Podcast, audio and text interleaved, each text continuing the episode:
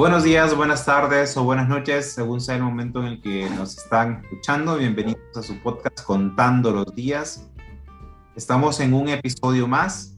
En este caso, pues eh, tenemos, eh, este es un capítulo con invitado. Tenemos a Edwin García, que es eh, lingüista, licenciado en letras con orientación en lingüística y además pues, tiene formación antropológica y por supuesto lo más importante para este podcast es un gran lector. Estoy seguro que hoy tendremos una excelente conversación sobre un cuento que, bueno, está probablemente en la cúspide de la narrativa universal, más allá de por la historia en sí, por su autor, que es Jorge Luis Borges, que se sienta en la mesa de los grandes. Bienvenido, Edwin, ¿cómo estás?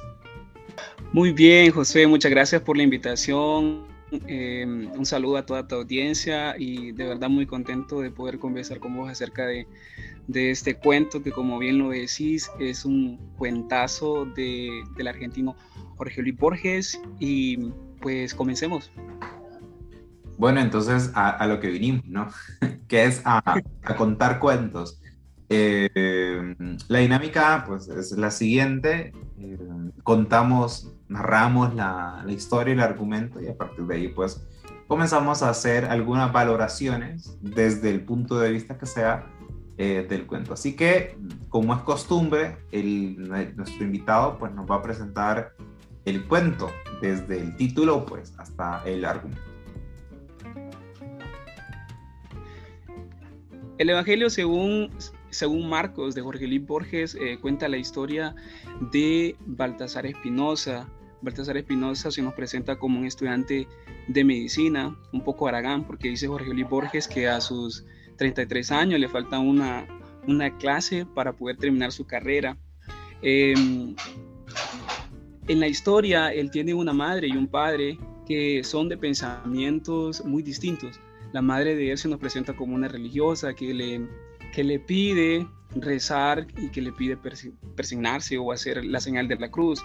Por el otro lado, su padre es un libre pensador que, que lee a Spencer. ¿sí? En ese sentido, podemos deducir que es alguien que no tiene dogmas religiosos. ¿sí? Em, a Baltasar Espinosa se nos presenta como, como alguien que, que no tiene un, que, o sea, no está definido de un, en una postura ideológica, no se define ni como, ni como libre pensador ni como religioso, porque en el cuento vemos que tiene características de ambas cosas. Por ejemplo, dice el cuento que él obedece a su mamá em, en rezar el Padre Nuestro y hacer la señal de la cruz, pero por otro lado, eh, su teología es dudosa. Sucede que un día su primo Daniel lo invita al campo. ¿sí? Pensemos de que, de, de que Baltasar Espinosa siempre ha sido Em, un estudiante de ciudad. Y un día su primo lo invita a una estancia que queda en el campo. Pasa que él acepta inmediatamente y, y no sabe por qué lo hace en realidad. Lo hace porque, porque no tiene una excusa para decir que no. En ese sentido podemos ver de que él em, adopta una vida y sus actitudes eh, en la historia eh, son muy llevaderas. Cuando llegan a la estancia em, que queda en el área rural, eh, se da cuenta de que existe un capataz que en la historia eh, Borges los hace llamar como los Gutre. Eh, vive el capataz, vive, vive con, con, su hijo y con una hija, y su esposa, según la historia, murió hace muchos años. Pasa que em, un día llueve mucho en, un día su primo eh, tiene una diligencia en la ciudad y tiene que regresarse. Entonces él, porque le ha sorprendido eh, estar en el campo y conocer muchas cosas del campo, pues decide quedarse en la estancia. Su primo se regresa a la ciudad. Em, un día llueve mucho y los caminos que, que llegan a la, a la, instancia donde él está hospedado y donde también están los Gutre en una casa aparte, pues eh, se inundan y la casa de los Gutre, los Gutre que viven em, a la par de donde él se hospeda, eh, comienza a mojarse. Entonces él como se describe, que es alguien bondadoso, eh, le da un alojamiento dentro de la instancia donde él está. Y ahí comienza a familiarizarse con la familia Gutre. En el campo nos dice la historia que comienza a, aprender eh, cosas del campo. Em, por ejemplo, de que no se galopa al llegar a la instancia, que no se toma un caballo cuando no existe una diligencia o, o algo para poderlo tomar. O sea, es decir, cuando no existe un motivo para, para tomar un caballo, comienza a reconocer a, los pájaros por, por su canto. Pasa que él comienza también a revisar los libros que existen en esta instancia y se da cuenta de que existe una Biblia en inglés. Y en la Biblia en inglés, la parte de atrás, eh, comienza a leer la historia de los Gutre, ¿sí? que es la historia de los, de los ancestros, del capataz y de la familia que ahora em, administra la hacienda. Eh, a través de esa historia se da cuenta de que ellos pertenecen a Escocia y que llegaron a Argentina en el siglo XIX, pero que perdieron su lengua y se mezclaron con, con los indígenas. Entonces el cuento nos narra que los gutres son unas personas altas, que son huesudas, que tienen el pelo pelirrojo y eh, se, nos, se, nos, se nos cuenta y se nos describen como personas muy ingenuas. Sucede que él comienza a leerles los libros que existen ahí, pero los gutres no le prestan atención y al momento en que él comienza a leerles la, la Biblia, eh, que la abren en, en el Evangelio según Marcos, eh, ellos comienzan a prestarle atención y le piden noche tras noche que les lea el Evangelio hasta, hasta terminarlo. Em, en una ocasión, em, una ovejita que tiene la hija del, del capatagutre, pues se hiere con un alambre de púa y como eh, Baltasar se nos presenta como alguien bondadoso y diligente hacia los demás, la cura con unas pastillas. La historia nos dice que los Gutre querían curarla a la viejita con, con una telaraña.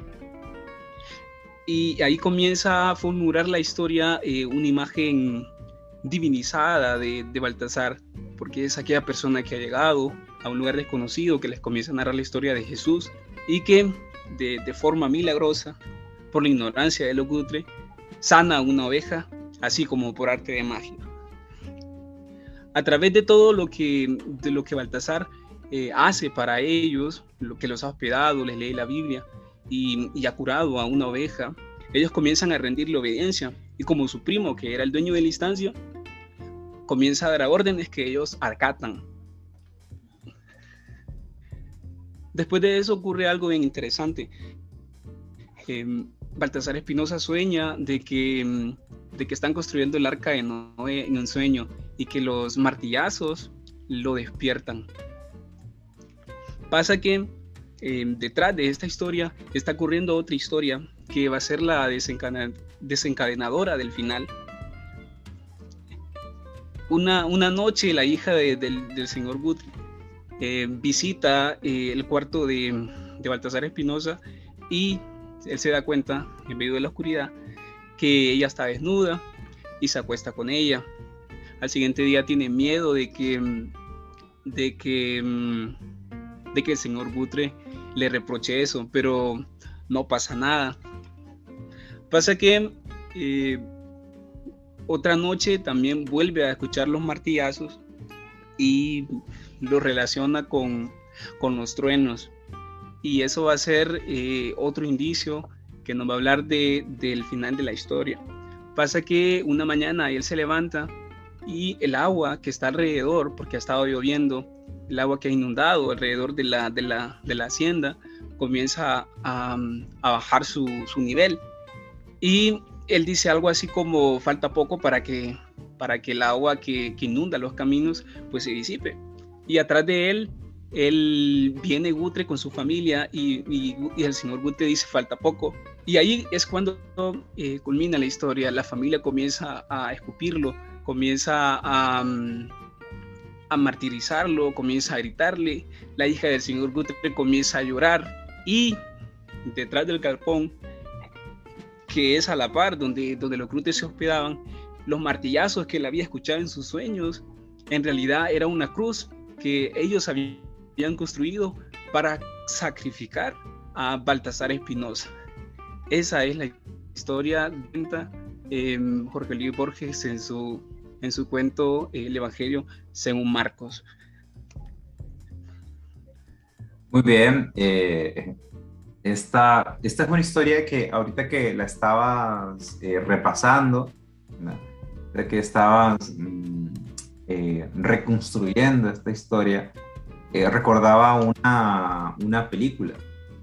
es, es Interestelar, si no estoy mal, si no mal recuerdo, que se hizo famosa por este asunto de que de alguna manera por alguna dimensión de la realidad se podría, eh, se podría entrever otra dimensión de la realidad. Y ya voy, ya voy a explicar por qué, así cuando lo estaba relatando, pues me, hizo recordar eso, porque creo que conecta justo dos elementos eh, de la mitología judeocristiana que son eh, archi reconocidos y que por supuesto eh, tienen una relación simbólica, metafórica, eh, pero que es Borges que lo parece que toma como dentro de su afán de, divino, ¿no? De creador divino, este, como que toma los dos elementos y los junta y los pone a la par con, con bastante facilidad, ¿no? Al menos esa es una de las interpretaciones que yo encuentro. Entonces, eh, pues cuando cuando, cuando en este podcast hay un invitado y hablamos sobre un cuento, yo siempre pregunto, ¿no? Que obviamente el, el cuento tiene que ser, eh, o por lo menos así se ha hecho durante, eh, durante algún tiempo, el cuento tiene que ser, eh, qué sé yo, una, algo que, que el, lector valore de alguna manera. Entonces yo, yo te quiero no preguntar, sino dar pie a esta conversación, Edwin, con esta, eh, con esta sentencia, o bueno, este caso sí es una pregunta. ¿qué, ¿Qué es lo que más te llama la atención? ¿Qué valoraciones encontrás en este cuento que te hagan preferirlo por entre otros? Eh, creo que una de sus características es que mm, eh, el cuento está muy escrito a la manera de Borges. Eh, Biglia decía, que es otro escritor argentino, de que el cuento siempre escribe dos historias. Y mm, en este cuento de Jorge Luis Borges podemos notar eso. Em, hay una historia oculta que está detrás de, de los Gutre, que mm, detrás de los Gutre a quienes se nos, se nos presentan como personas eh, escocesas, pero también con raíces cristianas, calvinistas.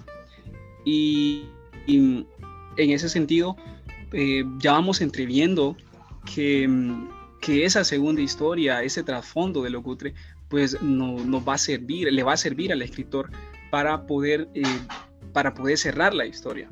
Es decir, que detrás de la ignorancia de los Gutre y detrás de la historia que mm, Espinosa, que en este caso es la historia del Evangelio según San Marcos, em, se va a generar em, una especie de mm, de divinización de, de Spinoza em, por parte de una mala interpretación de la historia, por parte de una mala interpretación de la realidad, em, que en este caso la constituye Baltasar Espinosa, que es un simple estudiante de medicina que llega a un lugar em, donde existe eh, e, esta familia. ¿sí? Eh, en ese sentido me parece de que de que está muy escrito a la manera de Borges. Al final, el sacrificio de Baltasar eh, en, en, la cruz pues viene a hablarnos del tema de la historia, que en este caso eh, podríamos hablar de múltiples temas también, porque la historia pues se asemeja al Evangelio según, según Marcos y vemos también de que no es San Marcos, sino Marcos, nos está hablando de un, de un evangelio terrenal, es decir que es decir, que la historia es completamente terrenal. Em, apelando aquí al pensamiento de Borges, un, un pensamiento libre pensador, digámoslo, porque no un pensamiento em, agnóstico, ¿sí?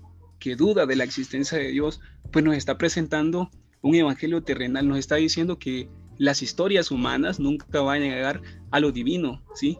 Y desde otra perspectiva podemos decir que la historia constituye eh, una sátira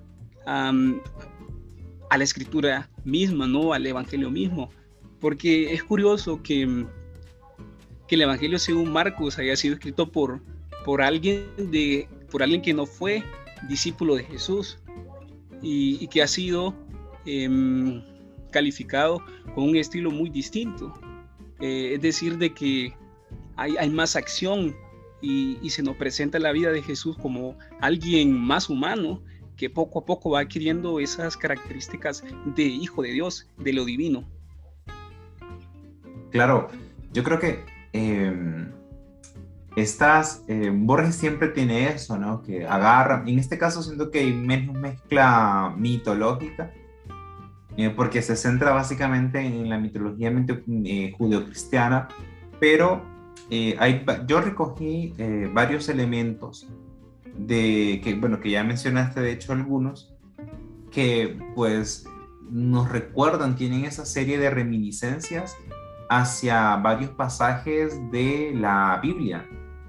Y por ejemplo, nos encontramos, eh, bueno, es un que llega, que esto es bastante común en la literatura y de hecho en varios cuentos de Borges y en otros que no son de Borges también, este personaje que llega, ¿no? El, porque pues dentro de la fotografía, que es un cuento, o dentro de la película, que es un cuento, pues hay, hay un personaje que llega o que se va, que se mueve, según sea el punto de vista.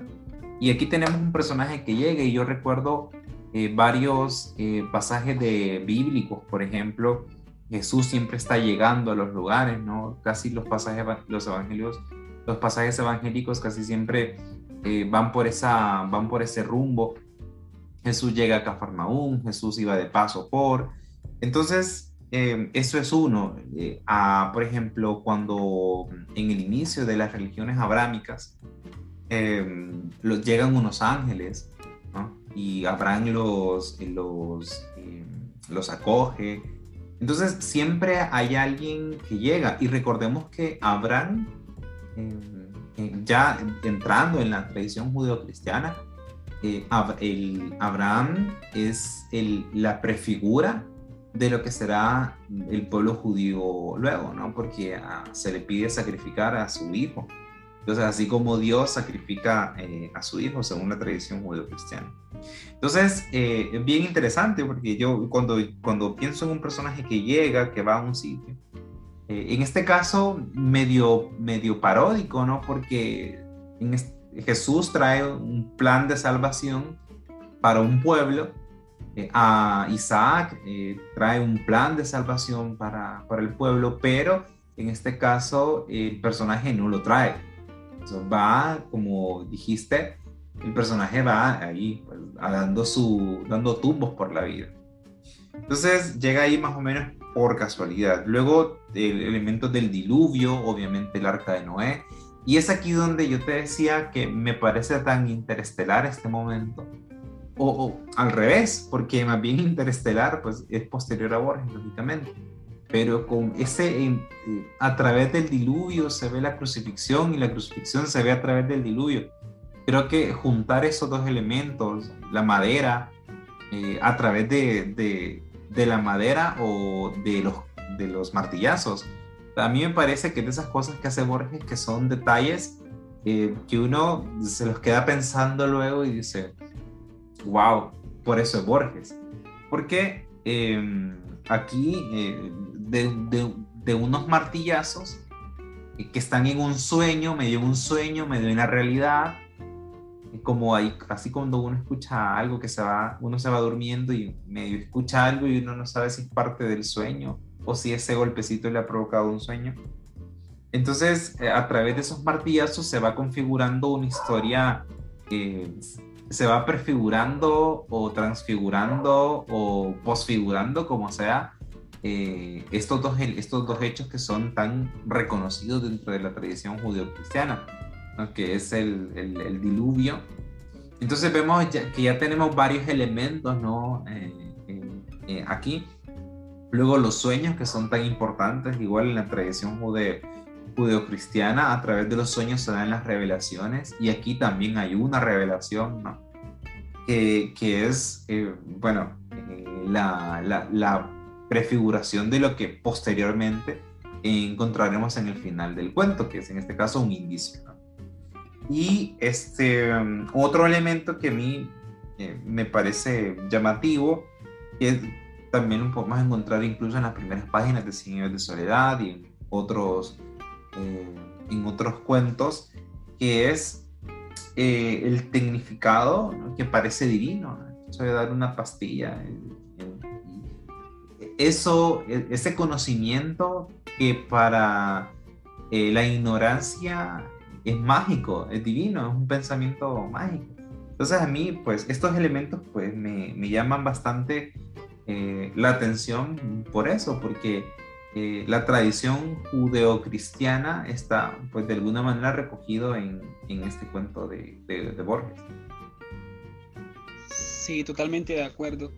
Em, si equiparamos la figura de Baltasar Espinosa con la de Jesús, eh, también vemos que él, para los ojos de, los Jute, pues hace milagros, cura a esta ovejita, eh, pero también em, la personalidad de, de Baltasar Espinosa es equiparable a la de Jesús, porque mm, Borges eh, en los primeros párrafos del cuento nos dice de que, mm, de que él es alguien em, bien bondadoso, bien noble, pero eh, en un determinado momento de su, de su vida se agarró puñetazos con unos compañeros en la universidad porque lo estaban incitando a, tomarse las instalaciones, lo estaban incitando a formar parte de una huelga. Entonces, eh, esa, esa imagen a mí se me vino cuando Jesús echa a, los vendedores y del templo. Entonces yo dijo, eh, aquí está Jesús revelándose ¿no? ante, ante algo que se le opone o ante algo que, en realidad le molesta.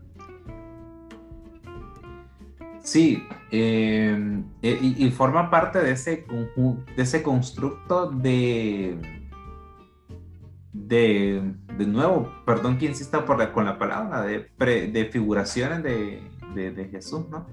Y es curioso porque casualmente el, el, el, episodio pasado también estuvimos con un cuento de, de, Jorge Luis Borges y también tenía esta, esta cantidad de referencias eh, judeo-cristiana. Aquel era un poco más ecléctico, pero sí, justamente eh, es Jesús, ¿no? De, que, que, se nos propone aquí de una manera bastante bastante sutil, a veces sutil, a veces no tanto.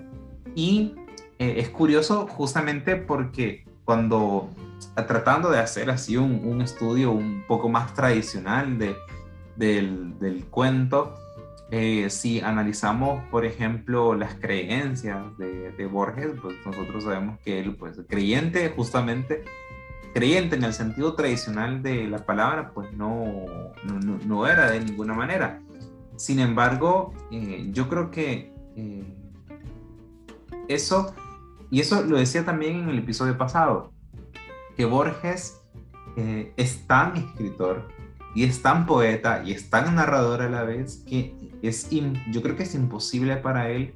Por eso es que él lo decía, que, este, que prácticamente todo estaba escrito y que una solamente iba eh, reescribiendo una y otra vez la, literatura, porque él recurre una y otra vez a, la, mitología, en este caso a la, a la mitología judio-cristiana y probablemente se nos esté escapando algo por ahí.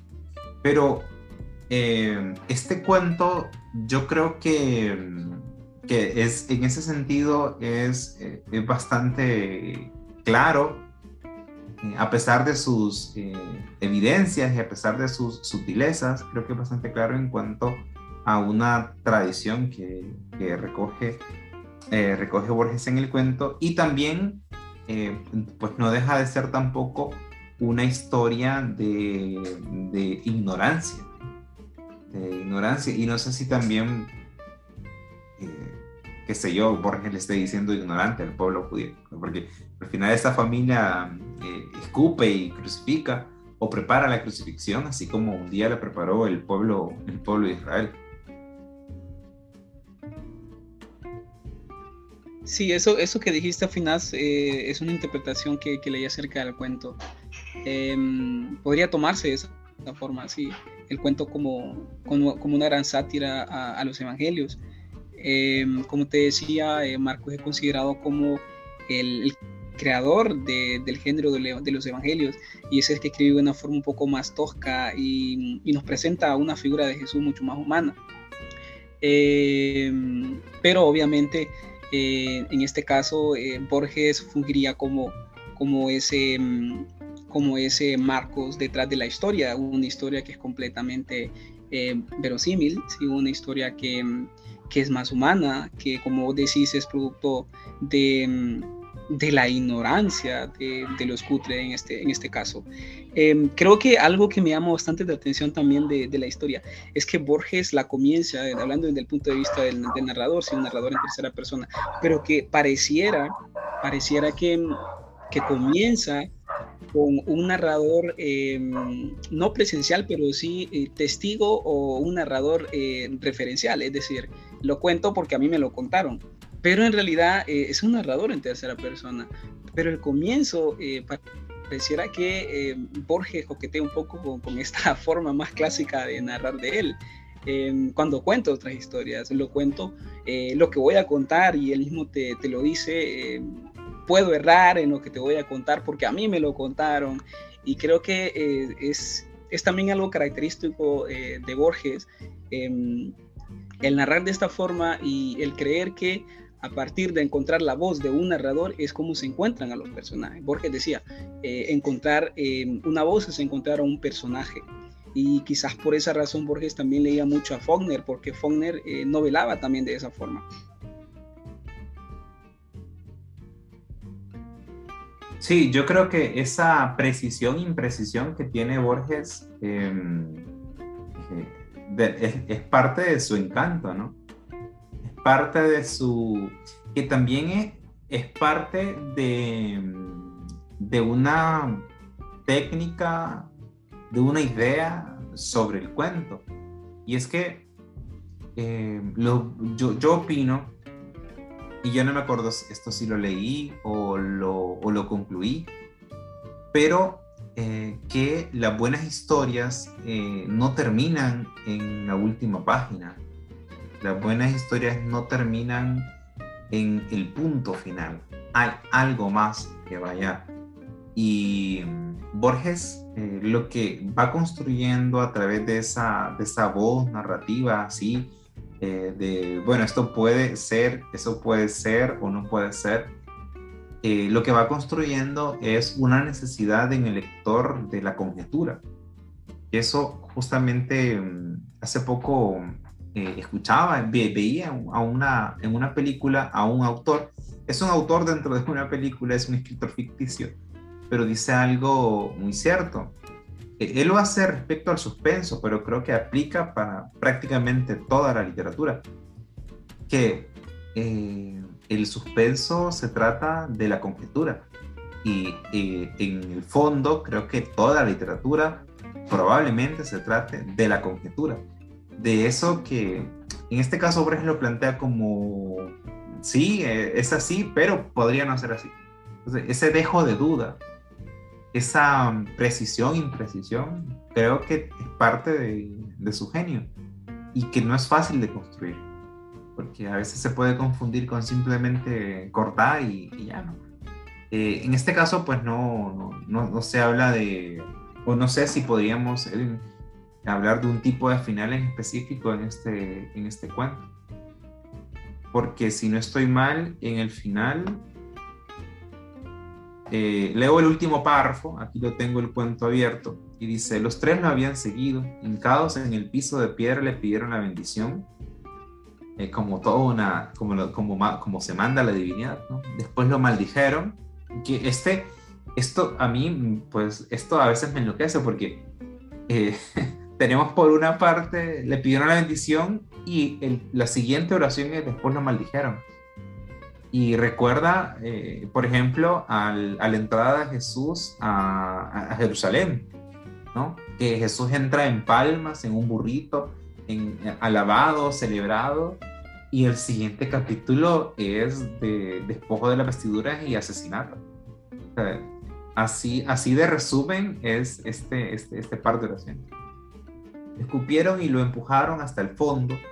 La muchacha lloraba en referencia a, las, eh, a las mujeres del llanto en el camino, en la cruz.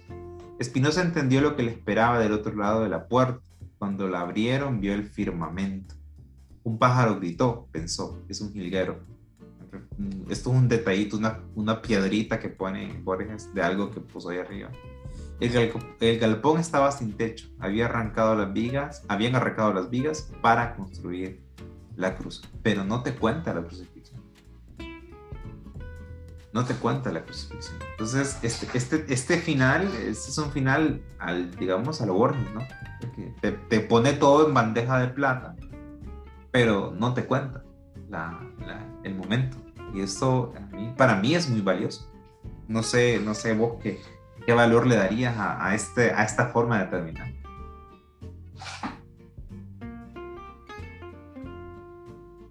Sí, em, siempre me han gustado los finales así. Creo que es algo que él también hace en, el, en, otro de sus cuentos, en, en, La Espera, que en vez de decir em, lo mataron, eh, un poco la historia de La Espera, es un sujeto que llega a otra instancia. Siempre los personajes de Borges llegan a algún lugar. Y pues eh, cuando Borges eh, nos narra el pasado de este hombre, en realidad no lo narra, pero sí nos damos cuenta de que, mm, de que lo están siguiendo y que alguien lo persigue. Y pasa lo mismo, comienza a familiarizarse con su nuevo entorno, con sus salidas, con sus compras. Y llega toda la historia eh, en la que llegan los hombres que lo andan buscando y lo asesinan. Y mm, ahí Borges también hace lo mismo, dice y lo borró. Eh, es decir, como haciendo referencia a que se, apagó ¿no? Eh, su vida, su hálito de vida.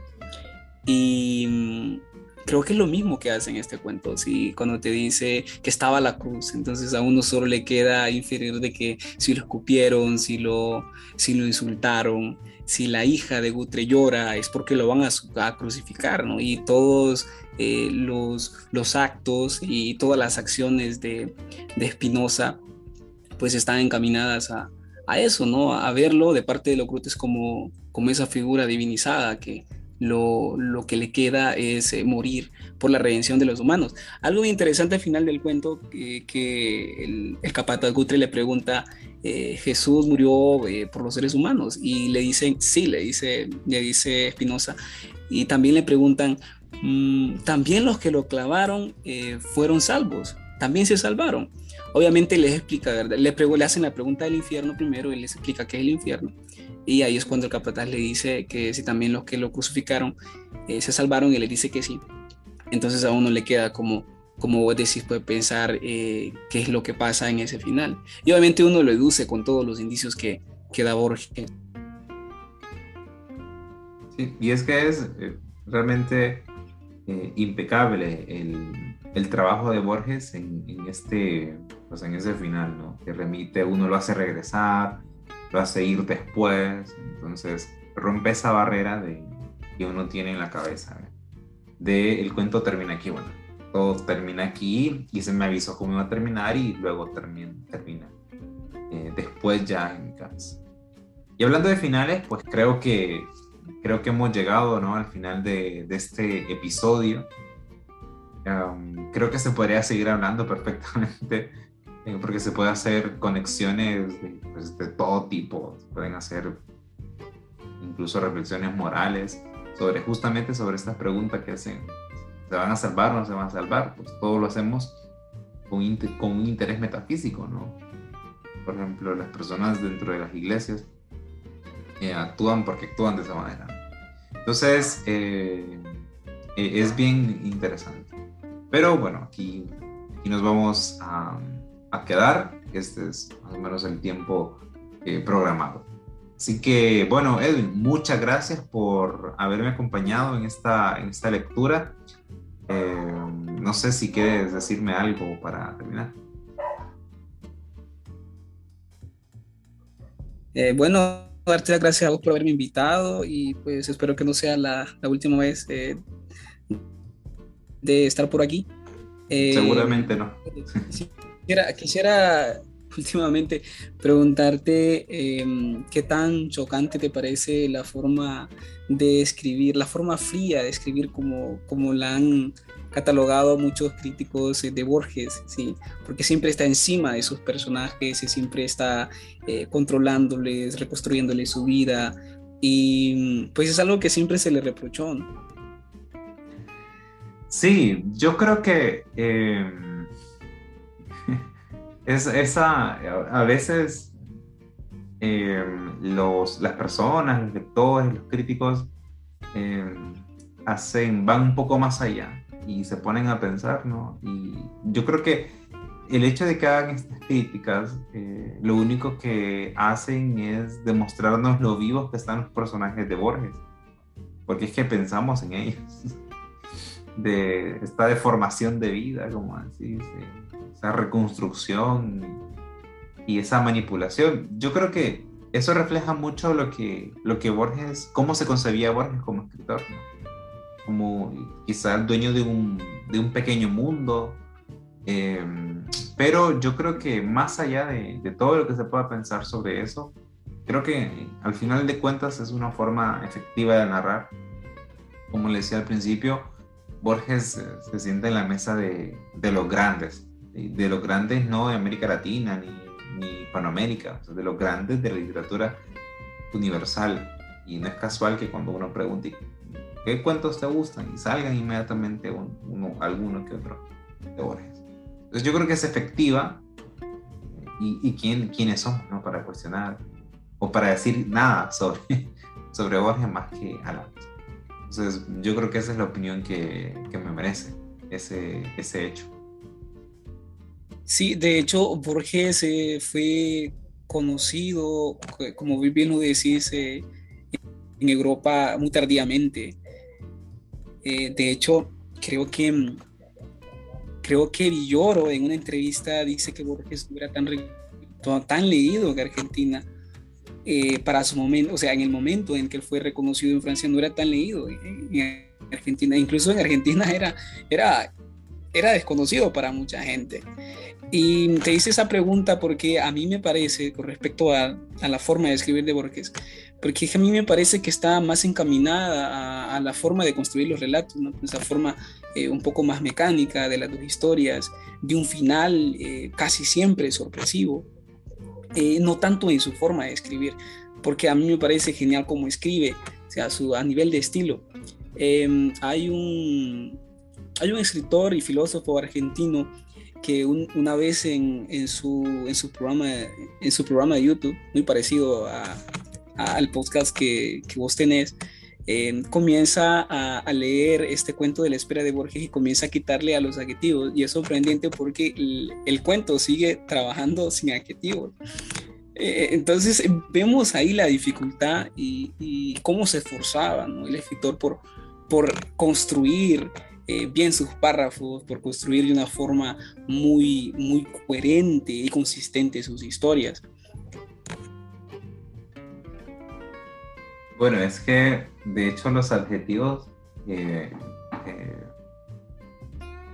ah, no me extraña eso, porque de hecho los adjetivos, pues en el fondo eh, hasta se dice ¿no? en el típico manual, manual de escritura que uno se encuentra por ahí, hay que tenerle muchísimo cuidado.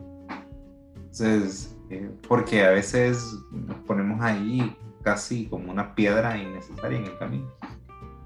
Y eh, esta manera de, de, construir la historia de, de, Borges con esos finales, como decís, siempre, eh, siempre el cuento siempre tendiendo al final, siempre, siempre. Bueno, como es natural y como es esperado, creo yo, en el género del cuento, eh, esos, esos, finales que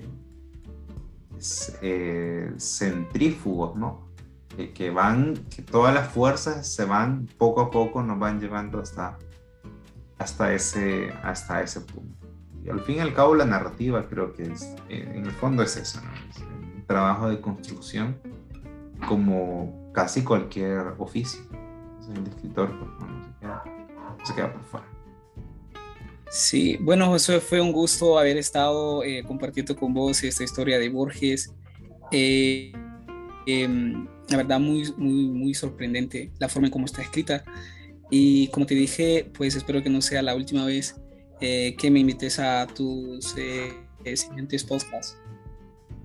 Pues claro, esta es tu casa, puertas están abiertas y estoy seguro que pues las personas que nos han acompañado hasta este punto eh, pues también esperarán que, que, haya otro Borges, otro cuento de Borges, otra vez Edwin y pues ojalá que también esperen un próximo episodio.